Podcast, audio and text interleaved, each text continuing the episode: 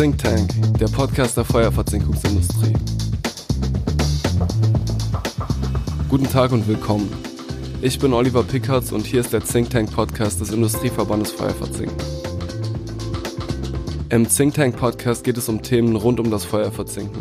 Heute wollen wir die Energiewende und Dekarbonisierung beleuchten und die Frage stellen, was das für eine energieintensive Branche wie die Feuerverzinkungsindustrie bedeutet. Wenn fossile Energieträger wie Kohle, Erdgas oder Mineralöl in elektrische oder thermische Energie umgewandelt werden, dann entstehen dabei sogenannte energiebedingte Emissionen. Hierzu gehört vor allem Kohlendioxid, also CO2. Und zwar in gigantischen Mengen. Mehr als 80 Prozent der deutschen Treibhausgasemissionen sind energiebedingt. Auf dem Weg zur Klimaneutralität kommt der Energiewende somit eine Schlüsselrolle zu. Dies bedeutet, dass wir so schnell wie möglich fossile durch klimaneutrale Energien ersetzen müssen. Hierbei ist es nicht nur wichtig, grüne Energien bezahlbar und in ausreichenden Mengen zu produzieren und bereitzustellen, was schon alleine eine Herkulesaufgabe ist. Von Bedeutung ist auch die technische Transformation, beispielsweise in der Industrie. Denn die Umstellung auf grüne Energien bedeutet auch, Industrieanlagen technologisch so anzupassen, dass sie mit grünen Energien betrieben werden können. Über diese Themen spreche ich mit Kai Seppler und Gitta Konnemann. Kai Seppler ist Aufsichtsratsvorsitzender und Mehrheitsgesellschafter der Seppler-Gruppe, die in Deutschland, Polen und in der Schweiz in den Bereichen Korrosionsschutz für Stahl, Behälterbau und Gitterrostherstellung aktiv ist. Ehrenamtlich engagiert sich Kai Seppler seit Jahrzehnten im Industrieverband Feuerverzinken, aktuell unter anderem als Vorstandsmitglied und als Mitglied des Arbeitskreises Energiewende. Gitta Konnemann hingegen ist Juristin, CDU-Politikerin und seit 2002 Mitglied des Bundestages mit einem Direktmandat ihres Wahlkreises Unterems. Und seit 2022 ist sie Bundestagsvorsitzende der Mittelstands- und Wirtschaftsunion. Hallo Herr Seppler, willkommen im Think Tank. Ja, guten Tag. Ich freue mich, dass wir uns jetzt ein bisschen mehr unterhalten können. Die Feuerverzinkungsindustrie ist ja bekanntermaßen eine sehr energieintensive Branche. Nahezu alle Verzinkereien setzen zur Kesselbeheizung Erdgas ein. Wie stark würde eigentlich eine Umstellung auf grüne Energien den CO2-Fußabdruck des Feuerverzinkens reduzieren? Dazu muss ich Folgendes erstmal sagen. Das heißt, die Zahlen, die ich hier jetzt nenne, das sind kumulierte Werte. Einzelne Betriebe können natürlich da stark von abweichen. Der gesamte CO2-Fußabdruck beim Feuerverzinken setzt sich zusammen aus Gas und Strom und da haben wir also ungefähr 55 Prozent CO2-Anteil. Und 40 Prozent kommen also über das Zink und die Herstellung des Zinks natürlich. 5 Prozent kommen noch von der Vorbehandlung und sonstiges. Das Erdgas macht ungefähr drei Viertel aus und ein Viertel ungefähr der Strom. Wenn ich umstelle auf grüne Energien, kann ich natürlich den energiebedingten CO2-Ausstoß um mehr als 90 Prozent reduzieren. Aber dazu müsste ich natürlich die grünen Energien erstmal haben. Das heißt, die liefern den größten Beitrag zur Dekarbonisierung beim Feuerverzinken. Und was bedeutet das jetzt konkret in Zahlen? Letztendlich ist es ja klar, wenn wir die Energien, die wir nutzen, wie Gas und Strom, die ungefähr 55 Prozent unseres CO2-Fußabdruckes ausmachen. Wenn wir die durch grüne Energien ersetzen, dann hätten wir da erstmal schon mal die 55 Prozent grün. 40 Prozent kommt allerdings auch vom Zink. Das heißt die Herstellung von Zink. Dann müsste also auch die Herstellung des Zinks durch grüne Energien erfolgen. Insgesamt ist es natürlich so, dass also auch grüner Strom zum Beispiel auch noch 30 Gramm CO2 beinhaltet. Das heißt also, die hundertprozentige Dekarbonisierung wäre also so nicht möglich.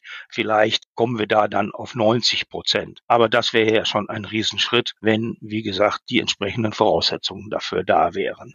Herr Seppler, eine Umfrage unter den Mitgliedern des Industrieverbandes Feuerverzinken ergab, dass in 15 Jahren mehr als 50 Prozent der Verzinker statt Erdgas grüne Energien einsetzen wollen. Gleichzeitig wurde als Hürde für die Dekarbonisierung von allen Befragten die Verfügbarkeit von grünen Energien, die Versorgungssicherheit und auch wettbewerbsfähige Energiepreise genannt. Warum wurden eigentlich diese drei Faktoren einstimmig als Hürde identifiziert? Es geht zunächst erst einmal darum, wenn wir auf andere Energieformen wechseln, dass wir das also auch preislich in einem Rahmen haben, der uns konkurrenzfähig macht. Wenn ich zum Beispiel nach Frankreich schaue, Dort haben wir Atomstrom, der laut EU Taxonomie ja jetzt auch noch grün ist und die haben auch das Verteilnetz in Frankreich für diesen Strom. Die haben dann natürlich einen äh, Wettbewerbsvorteil, wenn bei uns der hohe Strompreis, wir haben ja in Deutschland fast den höchsten Strompreis in der EU, da müsste ja dann etwas passieren, dass also wie auf der Preisseite letztendlich gleichgestellt werden mit unserem europäischen Umfeld. Und da haben wir ja dann auch die Diskussion mit dem Industriestrompreis. Das wäre zunächst erstmal die Situation zu dem Preis. Aber was ist mit der Verfügbarkeit und der Versorgungssicherheit bei grünen Energien? Können Sie dazu auch etwas sagen? Da müssen wir natürlich erstmal aufteilen, welche grüne Energie wir denn da meinen.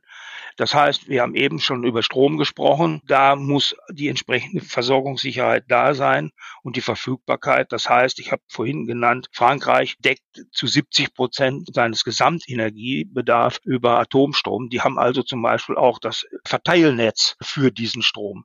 Wir haben nur 500 Terawatt Stromverbrauch in Deutschland von 2500 Terawatt Gesamtenergieverbrauch. Das heißt, wir haben überhaupt nicht das Stromnetz, um diese entsprechenden grünen Energien, wenn sie denn alle benutzt werden wollen, zum Heizen mit Wärmepumpen, mit Autofahren. Und wenn wir dann noch kommen mit unseren Verzinkereien, dann muss also das Netz entsprechend ausgebaut werden und natürlich der grüne Strom auch irgendwo hergestellt werden. Wir haben dann auch noch die Alternative mit dem Wasserstoff. Da haben wir die gleiche Situation, dass wir den Wasserstoff natürlich auch erstmal herstellen müssen, grünen Wasserstoff, und ihn dann also auch zu den Betrieben hinbringen können. Wenn das in größeren Prozentsätzen sein soll, muss das entsprechende Verteilnetz auch für diesen Wasserstoff hergestellt werden. Ganz wichtig ist auch nochmal, darauf muss ich nochmal eingehen, dass wir die Versorgungssicherheit haben. Eine Verzinkerei hält zwischen 250 und vielleicht bis zu 800 Tonnen Zink flüssig. Das muss immer flüssig sein. Wenn die Energie ausfällt und die Heizung des Verzinkungsofens nicht gewährleistet ist, dann friert das Zink ein und das heißt dann ein Schaden in Millionenhöhe und die Reparatur eines solchen Schadens dauert Monate und das wäre sozusagen der Supergau. Das heißt, die Versorgungssicherheit ist letztendlich das A und O für uns, damit wir also, wenn wir denn dekarbonisieren mit grüner Energie, dass wir da auf jeden Fall sicher sein müssen. Wir brauchen einen vernünftigen Preis. Im Moment bei Strom ist ja 6 Cent im Gespräch. Dann brauchen wir also die Verfügbarkeit. Das Verteilnetz muss auch dazu hergestellt werden und die Anschlüsse an den Feuerverzinkereien. Wenn ich Ihre Aussagen jetzt gerade gehört habe, dann stellt sich für mich die Frage, heißt das dann nicht im Umkehrschluss, dass die Feuerverzinkungsindustrie gar nicht dekarbonisieren kann, solange die Energiepreise hoch sind, solange es keine ausreichenden Mengen an Energie gibt und solange die Versorgungssicherheit mit grünen Energien nicht gewährleistet ist?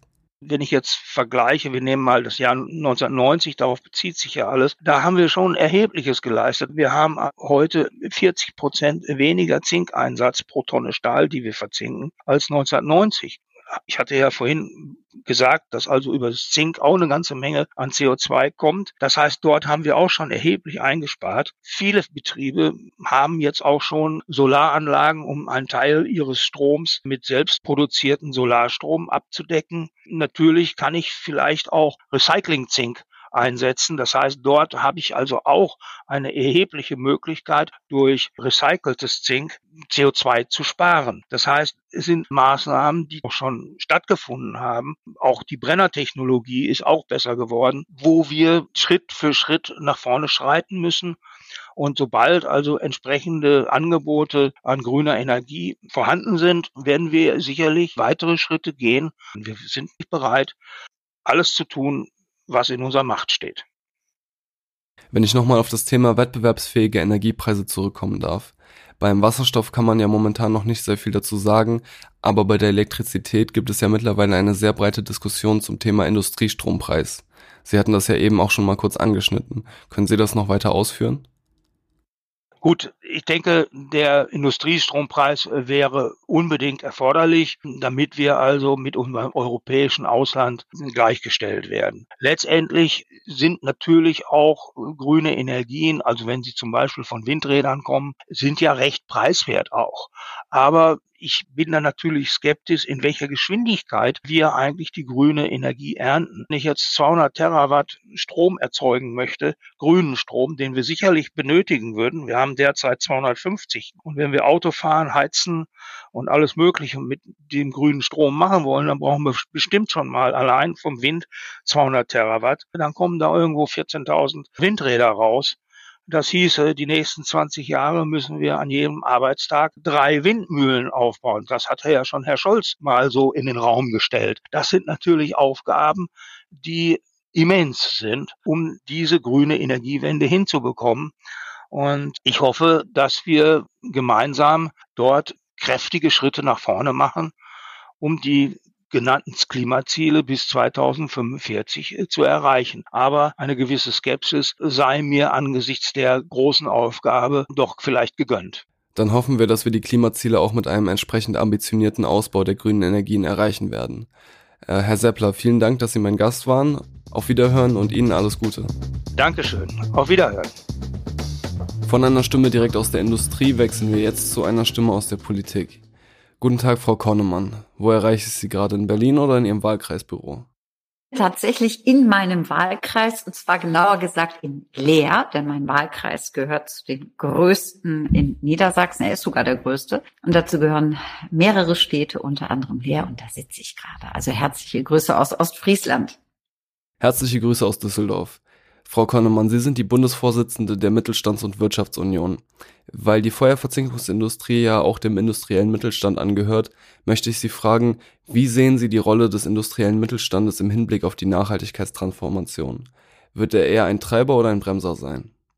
Wird auf jeden Fall ein Treiber sein, denn es geht nicht ohne den Mittelstand.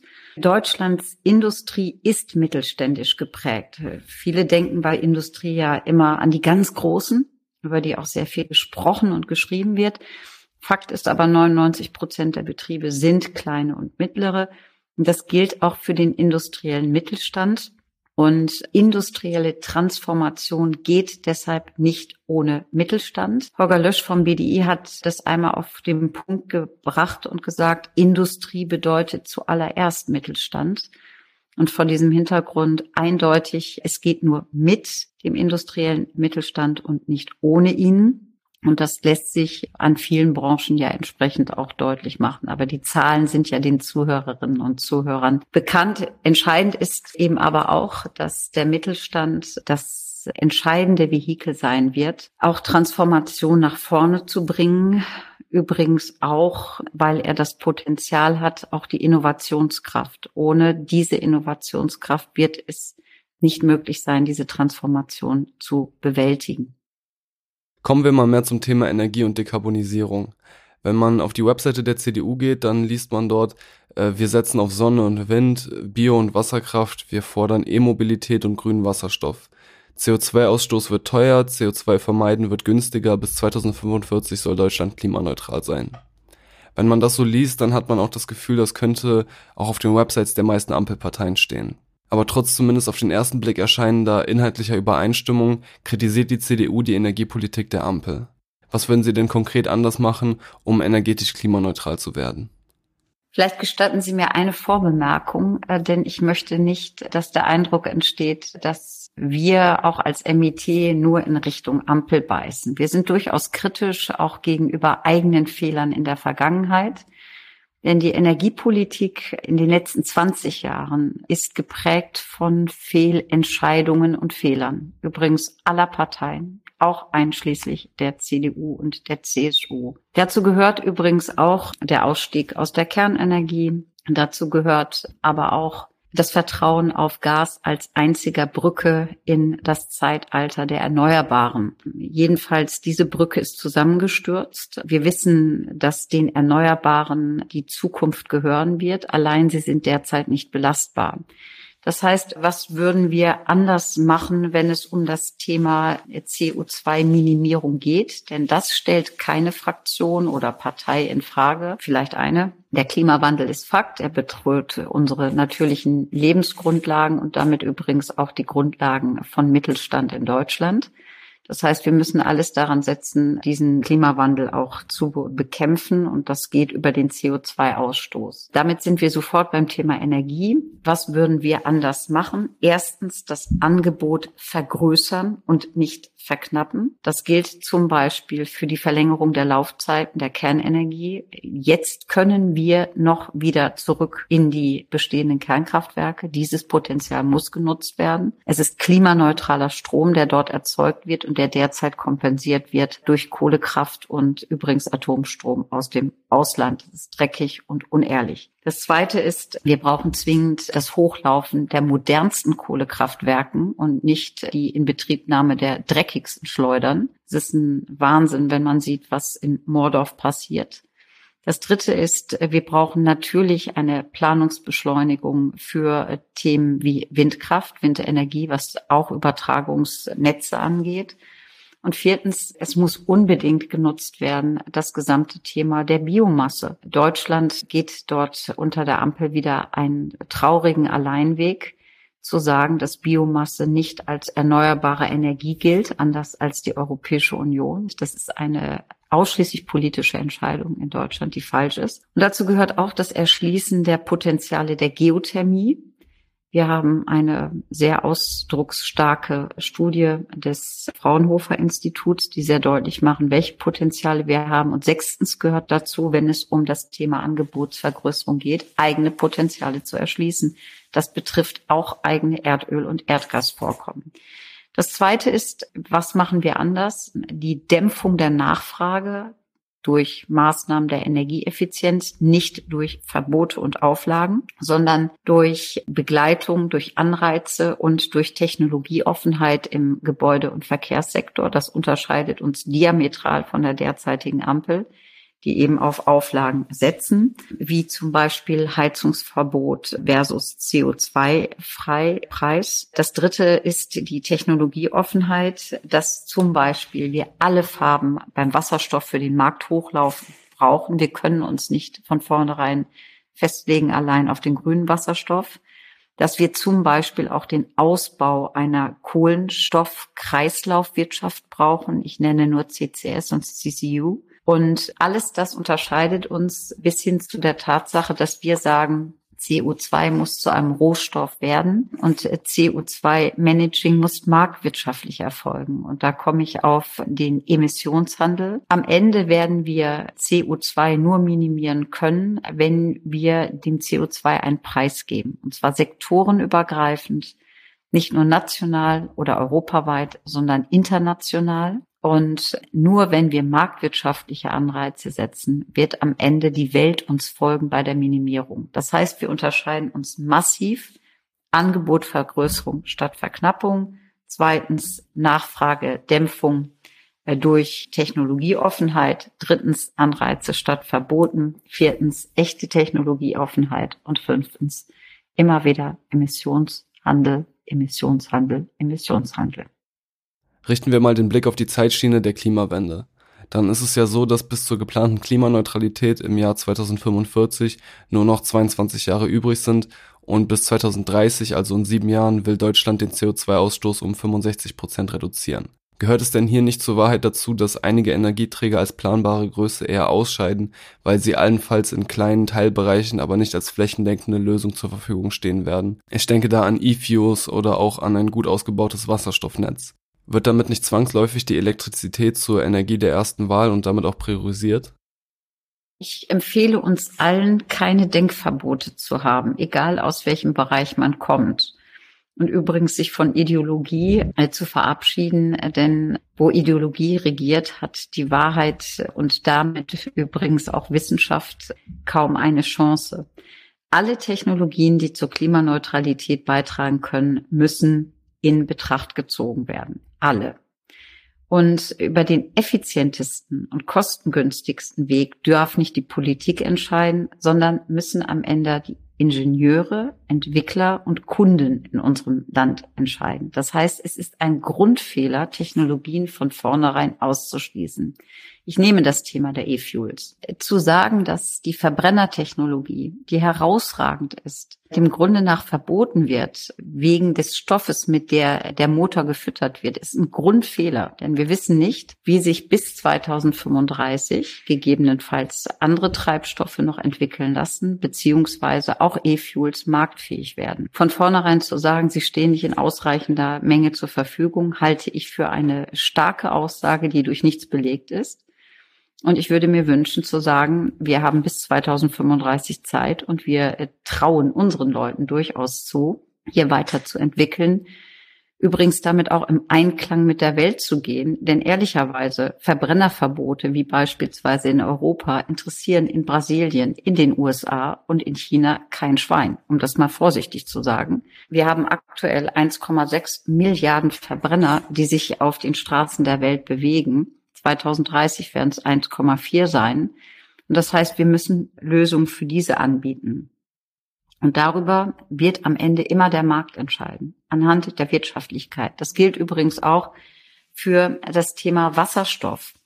Wir brauchen natürlich einen massiven Ausbau der Wasserstoffinfrastruktur. Deswegen ist es richtig, über das gesamte Thema Planungs- und Genehmigungsbeschleunigung zu sprechen und immer über die Wasserstofftauglichkeit. Das war ein Thema, das bis dato ja keine sehr relevante Rolle gespielt hat, um dazu zu kommen, ein Speichermedium zu haben. Am Ende gilt aber eines auch hier, wir dürfen uns nicht von einem Energieträger abhängig machen. Das gilt auch für Strom. Wir haben beim Gas gesehen, wozu das führt. Das heißt, die Masse, die Vielfalt des Angebots macht. Für die Masse und die Vielfalt des Angebots brauchen wir aber Offenheit. Und jetzt komme ich auf das Thema Biomasse zurück. Diese Offenheit gibt es zurzeit bei einer ideologisch agierenden Ampel leider nicht. Das schadet aber am Ende dem Wirtschafts- und Industriestandort Deutschland. Und ich würde mir deshalb wünschen, dass insoweit ein Ruck durchs Land geht und sagt, wir vertrauen denjenigen, die es wirklich können. Und das sind die Praktiker vor Ort, das sind die Anwender und das sind die Entwickler und Tüftler.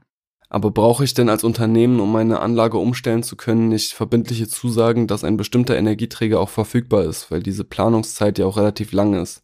Wenn ich so eine Industrieanlage umstelle, ist es ja schon die Frage, was ist jetzt verfügbar und was ist in naher Zukunft vor allem verfügbar. Und das beschränkt sich momentan ja doch noch auf Elektrizität. Naja, ich bin zu 100 Prozent bei Ihnen. Planungssicherheit ist das A und O. Aber diese Planungssicherheit gibt es zurzeit Gar nicht. Übrigens auch nicht, wenn man an die Erneuerbaren denkt. Also wir haben zurzeit einen riesen Zubau an Solarstrom, übrigens auch schon in den letzten Jahren. Das ist keine Empfindung der Ampel.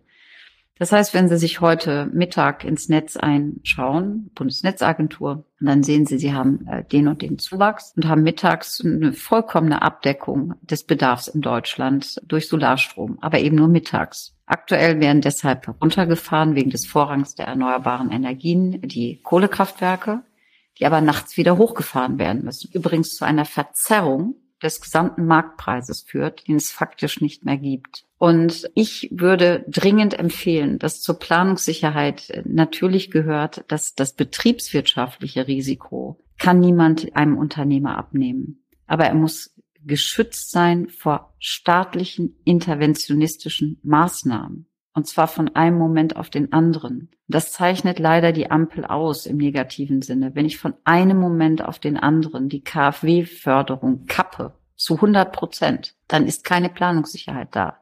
Wenn ich von einem Moment auf den anderen sage, dem Grunde nach, der Verbrenner ist äh, jetzt abgeschrieben, dann führt das ebenso wenig zu Planungssicherheit. Ich würde mir wünschen, weniger Verbote, mehr Offenheit. Und dann ist es am Ende eine Entscheidung des Unternehmers, auf was er setzt. Wenn wir jetzt nochmal den Blick auf die Feuerverzinkungsindustrie richten, die energieintensiv ist, die mittelständig ist und die in der Regel durch Familienunternehmen geprägt ist, Dort wird derzeit zu 95 Prozent Erdgas als Energieträger eingesetzt. Die Feuerverzinkungsindustrie will das ändern und auf grüne Energien umstellen. Das ist Tenor in der gesamten Branche. Sie will also dekarbonisieren und man muss natürlich sagen, damit sind gerade bei Industrieunternehmen enorme Investitionen in die Anlagentechnik verbunden und gerade für mittelständische industrielle Unternehmen ist das nur sehr schwer zu stemmen.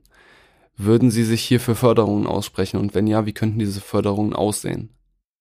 Ohne Frage steht die Feuerverzinkungsindustrie, die ja klein, aber sehr, sehr fein und unverzichtbar ist in der Wertschöpfungskette, vor Riesenherausforderungen, ebenso wie alle energieintensiven Betriebe weil neben allen normalen Problemen und Rahmenbedingungen wie Lieferketten, die gestört sind, wie ohnehin hohe Rohstoffpreise, wie Fach- und Arbeitskräftemangel, hohe Bürokratie, das Thema der Versorgungssicherheit und der Bezahlbarkeit von Energie natürlich die relevante Frage sind. Ich habe selbst betroffene Unternehmen in meinem Wahlkreis und weiß darum, wie groß die Sorge auch ist, aber wie unverzichtbar eben die Produkte auch sind, die von ihren Mitgliedsunternehmen ja gefertigt werden.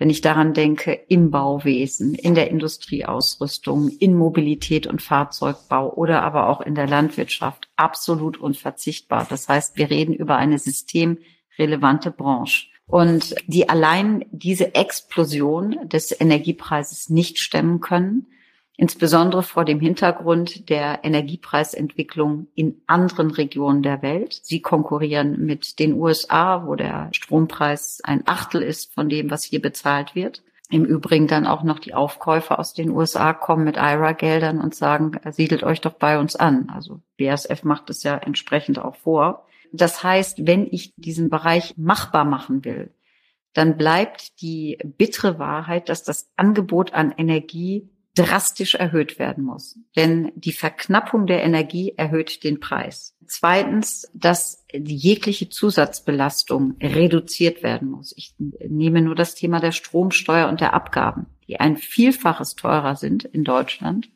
als im Vergleich der EU und das vorgeschriebene Mindestmaß in der EU 20 mal höher sind. Das dritte ist natürlich auch die Frage, äh, muss ich für einen bestimmten Zeitraum helfen? Die Diskussion um den Industriestrompreis ist in vollem Gange, der natürlich ordnungspolitisch nicht darstellbar ist, denn ein Industriestrompreis ist vom Steuerzahler dem Grunde nach zu tragen. Einem Steuerzahler, der ebenso durch Inflation und Kaufkraftverlust etc. betroffen ist. Und auf der anderen Seite müssen wir alles daran setzen, die Industrie in Deutschland zu halten. Deswegen müssen wir darüber nachdenken, ich spreche aber in diesem Kontext lieber von einem Transformationsstrompreis. Es darf nicht dauerhaft ein Management zweier unterschiedlicher Strompreise geben.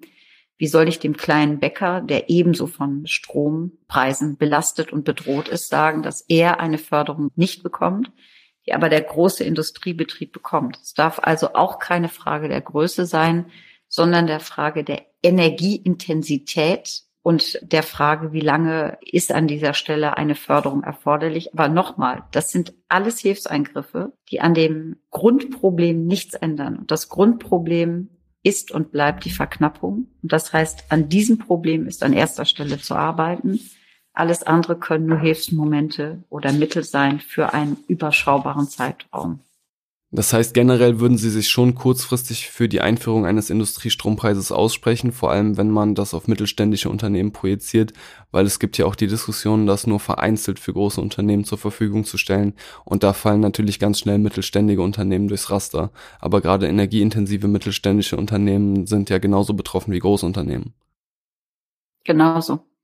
Das war das große Problem in vor anderthalb Jahren als es Kostendämpfungsprogramm gab, wo eben dann 2000 große sind und der Mittelstand fällt runter, darf es aber finanzieren mit seinen Steuern. Das ist natürlich, das geht gar nicht. Das heißt, ich habe Probleme mit dem Begriff des Industriestrompreises, sage ich sehr offen, weil dies danach klingt, als ob man dauerhaft ein Modell einführen will, dass ich einen normalen Strompreis habe und einen Industriestrompreis und dieser Industriestrompreis dann laut Bundesregierung auch nur für die ganz Großen gelten soll. Und da sind zwei Denkfehler drin. Das eine ist, ich kann nicht dauerhaft ein zweistufiges Modell verankern, sondern auch diejenigen, die weniger Energie brauchen, müssen irgendwann wieder bezahlbare Energie bekommen.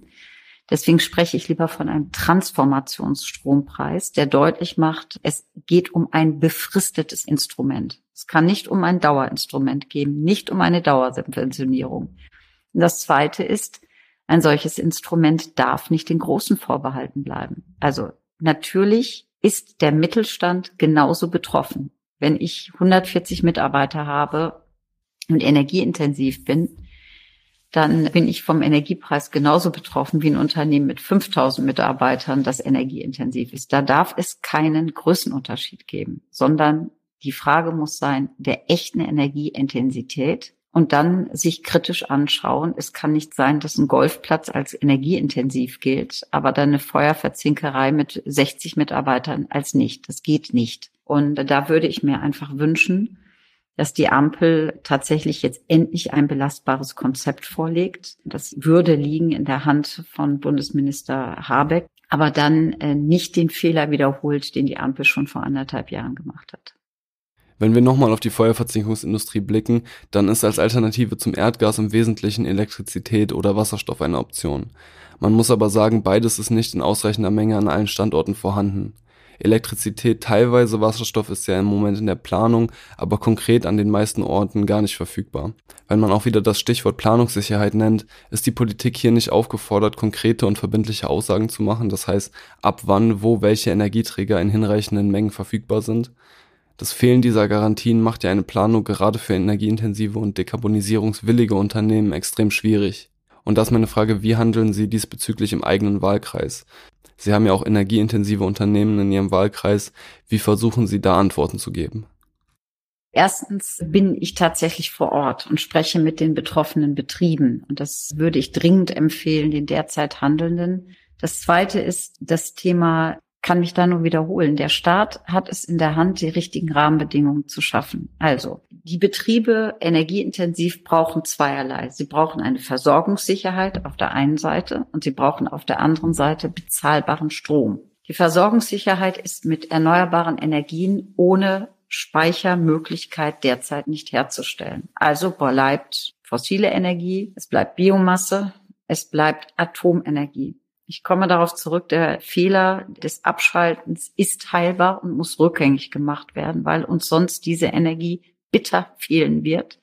Das gilt übrigens auch wie Überlegungen jetzt beim LNG-Ausbau, wieder einen Schritt zurückzugehen. Das muss vorangetrieben werden, denn auch wenn wir jetzt gegebenenfalls sich Überkapazitäten abzeichnen, kann und wird es so sein, dass Brücken brechen können. Das hat das Thema Gas gezeigt. Und dass im Übrigen die Architektur ja bei LNG-Terminals derzeit so ist, dass sie H2O ready sein werden.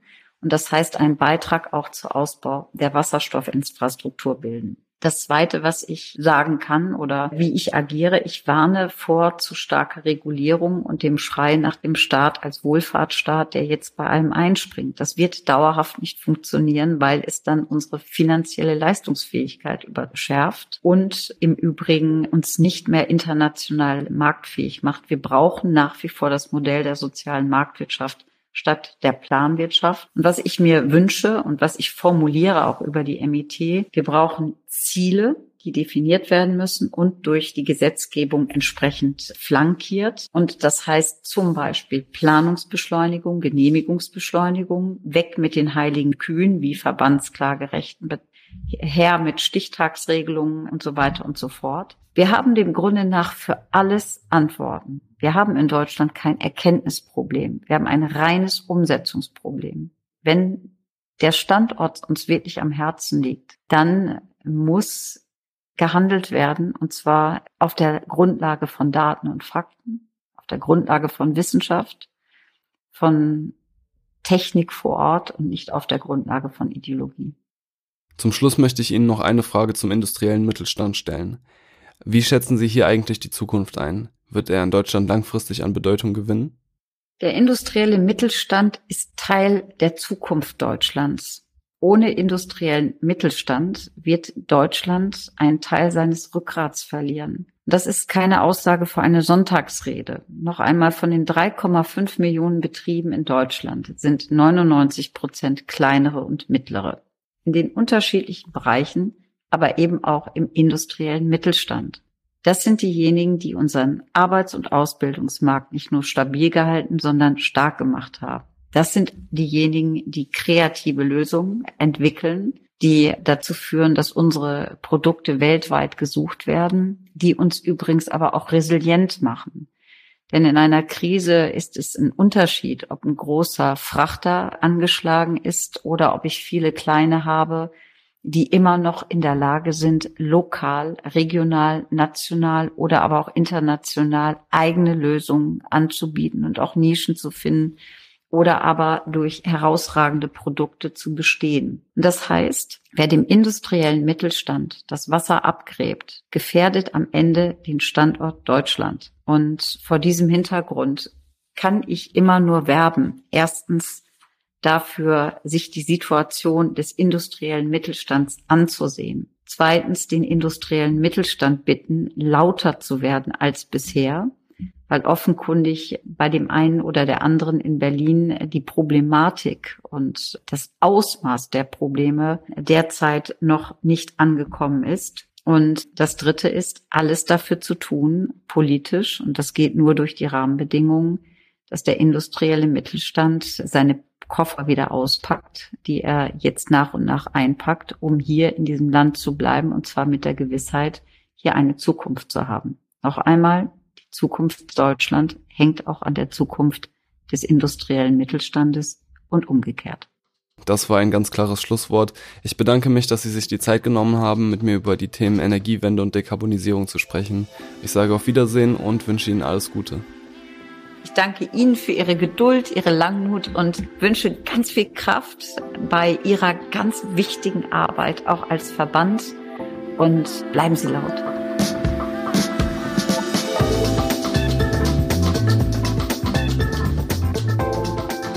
Vielen Dank fürs Zuhören. Weitere Informationen zum Think Tank Podcast und zum Feuerverzinken bekommt ihr auf feuerverzinken.com slash thinktank.